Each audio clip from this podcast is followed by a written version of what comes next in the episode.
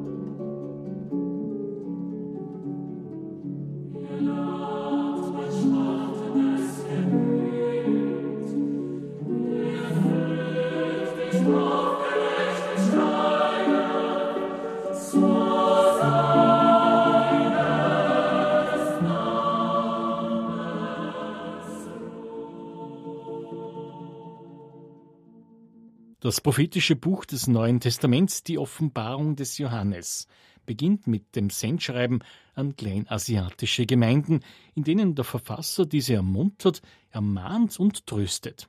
Denselben Sinn haben auch die Visionen und Bilder der restlichen Kapitel.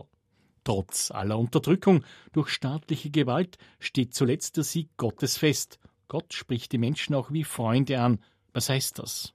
Ja, dass Gott von sich aus den Abgrund, der eigentlich zwischen Gott und der irdischen Wirklichkeit besteht, ein ontologischer Abgrund, ein Abgrund, der nicht in erster Linie gemeint ist moralisch, sondern eben in der Konstitution der Wirklichkeit. Dieser Abgrund wird von Gott überwunden und Gott kommt uns entgegen.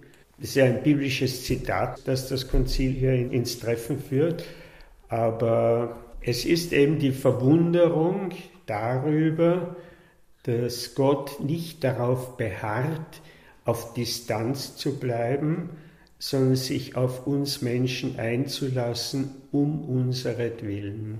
Wie kann die Kirche neu von Gott sprechen lernen, damit sie mehr ist als eine karitative Nichtregierungsorganisation mit einem gewissen spirituellen Anspruch? Das Erste ist, scheint mir, dass wir wieder lernen müssen, dass Gott eine Wirklichkeit ist, die uns in Anspruch nimmt. Das, was uns zu schaffen macht, unter anderem, denke ich mir, ist ja eine universelle Konsumperspektive.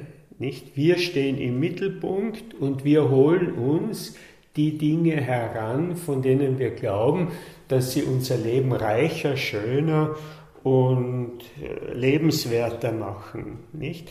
Und dazu gehört dann eben auch Spiritualität. Aber ich bin da vorsichtig, nicht? Auf der einen Seite denke ich mir, Menschen, die Spiritualität hochschätzen, haben ein Gespür dafür, dass unsere technisch-ökonomisch durchgeplante Wirklichkeit nicht alles sein kann. Das ist positiv in meinen Augen. Auf der anderen Seite ist aber die Spiritualität immer noch etwas, was man sozusagen nehmen oder lassen kann. Gott ist aber nicht jemand, den man nehmen kann oder lassen kann, sondern Gott, der Wirklichkeit muss man sich stellen, wie der Wirklichkeit eben einer Person überhaupt. Einen Menschen, der in mein Leben tritt, mit dem muss ich auf gleich kommen, irgendwie. Ja, aber ich kann nicht einfach in Art von einem Konsum mit ihm umgehen. Ich nehme ihn, solange ich ihn brauchen kann und dann lasse ich ihn fallen. Ein wichtiges Signal wäre das eine Neugewinnung des Wortes Gottesdienst. Nicht? Gehe ich zum Gottesdienst, weil ich Gott einen Dienst erweisen will? Oder gehe ich zum Gottesdienst, weil es mich halt aufbaut? Aber ich weiß nicht, ob ich ein Leben lang nur Gottesdienste finden werde, die mich aufbauen. Es wird oft genug Dürre sein. Es wird manchmal überhaupt nicht mit meinem Empfinden übereinstimmen und so weiter. Vereinfacht gesagt, sollte die Kompetenz der Kirche also mehr die Gotteskompetenz sein? Wie beurteilt das Bernhard Körner, der das Buch Gott ist der Rede wert geschrieben hat? In die Richtung müssen wir gehen, glaube ich, ja, ohne sie gegen das soziale Engagement auszuspielen. Nicht? Die Heiligen des 20. Jahrhunderts sind zu einem Gutteil hier ja sehr, sehr eindrucksvoll. Ich denke nur an die Mutter Teresa, nicht? die in der Früh, bevor sie also ihren Dienst an den Ärmsten der Armen begonnen hat mit ihren Schwestern, in der Anbetung gewesen ist und Eucharistie gefeiert hat. Ich denke an unseren jetzigen Papst, ja, der dem Vernehmen nach in der Früh ein, zwei Stunden vor dem Gottesdienst in der Betrachtung in der Kapelle sitzt und im Gebet diesen Tag beginnt, obwohl er dann tausend Dinge tun muss, die zum Teil nicht einmal spirituell sind, sondern äh, einfach mit seinem Amt zusammenhängen, aber eben auch dann seine ganze Predigt und das alles vorbereiten muss auf diese Weise. Was Gottes Kompetenz genau heißt, das ist so eine schwierige Frage. Aber ich denke, man kann sie nicht an einer Universität oder so wo erwerben, sondern man kann sie nur erwerben durch die Gnade Gottes und dadurch, dass man bereit ist, sich auf Gott einzulassen. In allen Wechselfällen des Lebens. Das Leben ist nicht nur immer eine Bestätigung dafür, dass Gott die Liebe ist, sondern manchmal steht man vor Gott da und weiß nicht, was man sie denken und was man sagen soll. Die römisch-katholische Kirche mit ihrem karitativen Werk wie der Caritas ist in der Öffentlichkeit ein wichtiges Asset in der Wahrnehmung. Aber wie ist das mit der Rede von Gott? Das teile ich, diese Beobachtung teile ich, ja.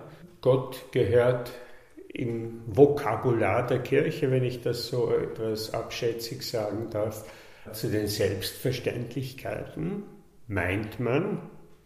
Und deswegen wird auch über Gott oft sehr leichtfertig gesprochen in meinen Augen. Ich denke, schon einige Jahre her war ich in St. Georgen am Lenksee in Kärnten drüben und da hat der damalige Bischof einen Gottesdienst gefeiert zu einem regionalen Zusammentreffen, das sich dort abgespielt hat. Und der Kommentar dazu war, man konnte sehen, dass auch die Kirche über Gott mit einiger Tiefe sprechen konnte. Und ich habe mir gedacht, das ist eigentlich schrecklich. Man traut es der Kirche eigentlich nicht zu und freut sich, dass es dann einen Bischof gibt, der das kann. Wo sind wir eigentlich? Wo sind wir eigentlich? Wenn die Kirche sich karitativ äh, betätigt, ja, dann trifft sie einen Nerv und das kommt gut an, in der Regel jedenfalls. Wenn die Kirche über Gott spricht, hat ja schon die Kirche selber den Verdacht, dass die Leute sagen, naja, über Gott, das wissen wir eh schon. Nein, wir wissen es nicht. Wir, wir sollten viel mehr uns Mühe geben, davon auszugehen, dass Gott in einem Leben oft und oft und in einer Generation oft und oft in immer neuen Anläufen zu Wort gebracht werden muss. Heißt das, der Kirche geht es so wie Paulus, dem ersten christlichen Theologen, als er mit der Gemeinde von Korinth über Auferstehung sprechen will und die Gemeinde sagt, darüber wollen wir dich ein anderes Mal hören? Ich glaube, das ist jedenfalls schon die, die skeptische Vermutung der Kirche selber, nicht? Dass sie denkt, es wird wohl nicht anders sein, ja? Ich glaube aber nicht. Es hängt alles, es hängt alles davon ab, ob die, die über Gott sprechen, als Zeugen sprechen oder als meinetwegen theologische Moderatoren, die halt gelernt haben, wie das Sprachspiel mit Gott geht in der christlichen Tradition, nicht? Aber dieses Durchdenken, dieses Durchkämpfen mit der biblischen Texte bis dorthin, dass man an den Rand dessen kommt und das unter Umständen auch eingestehen muss am Sonntag, wie sehr einem eine bestimmte Bibelstelle an den Rand gebracht hat. Ja. Das muss sozusagen spürbar sein, ohne dass man daraus ein Theater macht. Man darf ja nicht sich selber inszenieren dort.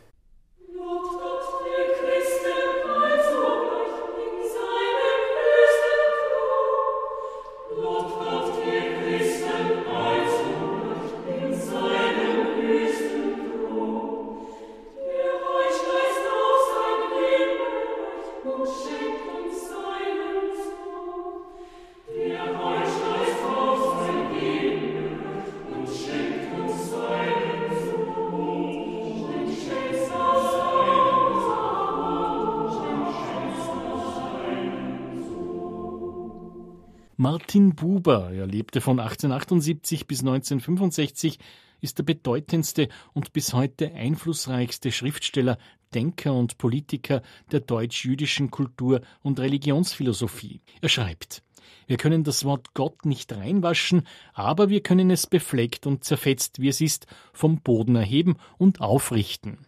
Über einer Stunde großer Sorge.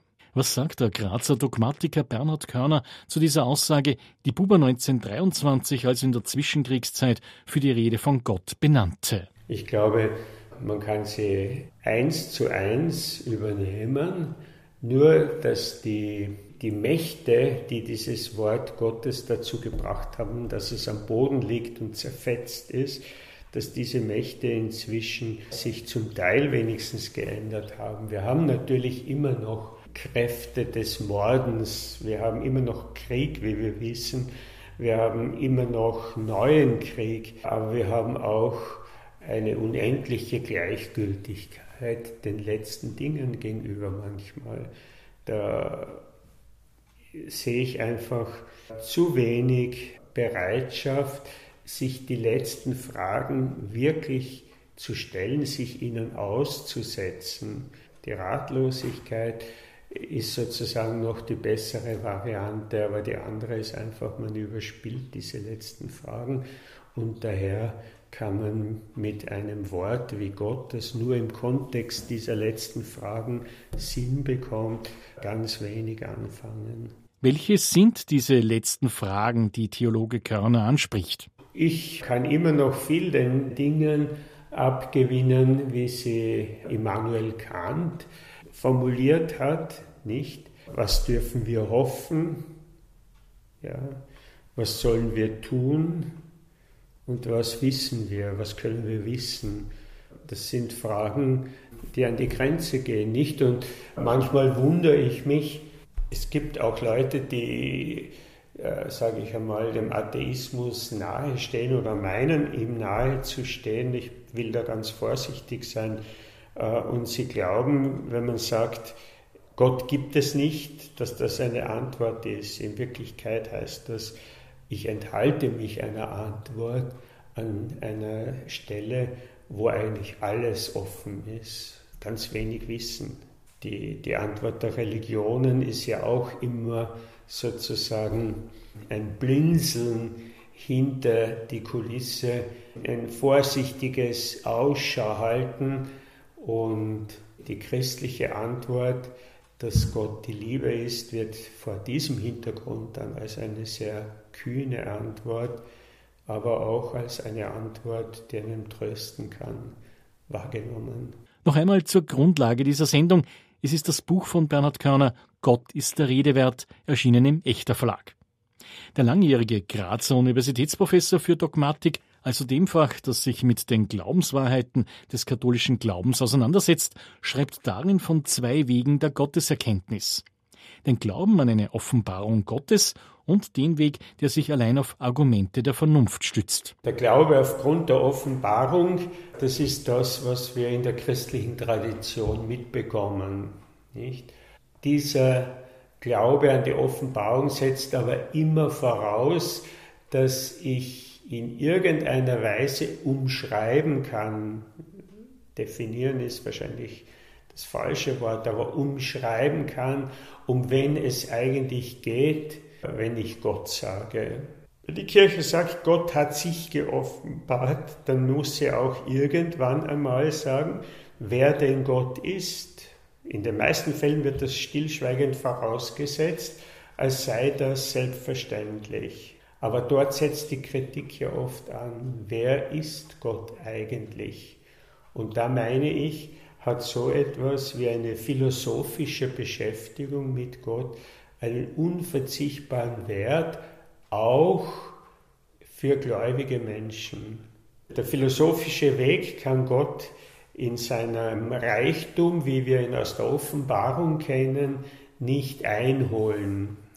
Aber er kann uns klar machen, was das Wort Gott eigentlich bedeutet und warum wir es in unsere Sprache einführen können und viele, viele Menschen es auch tatsächlich einführen. Die abschließende Frage an Dogmatiker Bernhard Körner ist aufgelegt.